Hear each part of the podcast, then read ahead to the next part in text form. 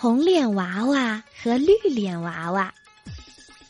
捏小面人儿的老爷爷会变魔法，抓起红颜色的面团儿捏呀捏呀，捏了一个红脸娃娃，挺好看的，就是脖子嫌粗了点儿，嗓门儿嫌大了点。一位叔叔上他家来，皱着眉头说：“老爷爷，你家的红脸娃娃嗓门太大了。”差点把我的耳朵给震聋了。一位阿姨上了门，气呼呼地说：“红脸娃娃在我们家门前唱歌，把窗户上的玻璃都震碎了。”老爷爷只好向他们赔不是。过了一会儿，红脸娃娃回来了，老爷爷埋怨地说：“你说话唱歌，不会轻点声吗？”红脸娃娃说：“好爷爷，脖子粗。”嗓门大，您不会把我的脖子做的细一点吗？老爷爷看见他一张嘴，赶紧用双手捂住耳朵。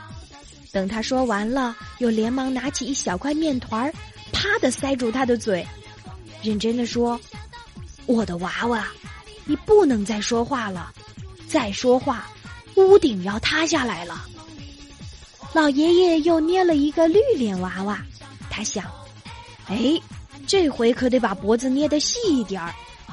刚刚做好，绿脸娃娃一跳跳到门口，回头朝老爷爷张了张嘴。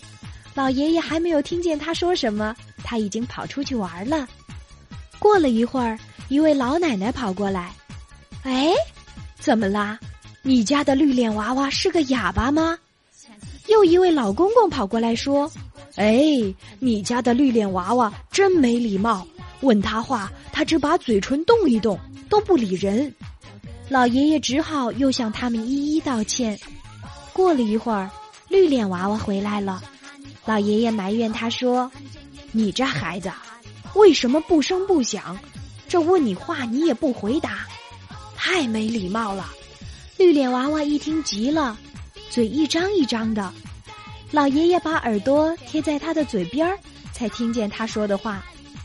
我见了谁都说您好，问我话我也回答，可是我的脖子细，嗓门小，人家全听不见我说话的声音。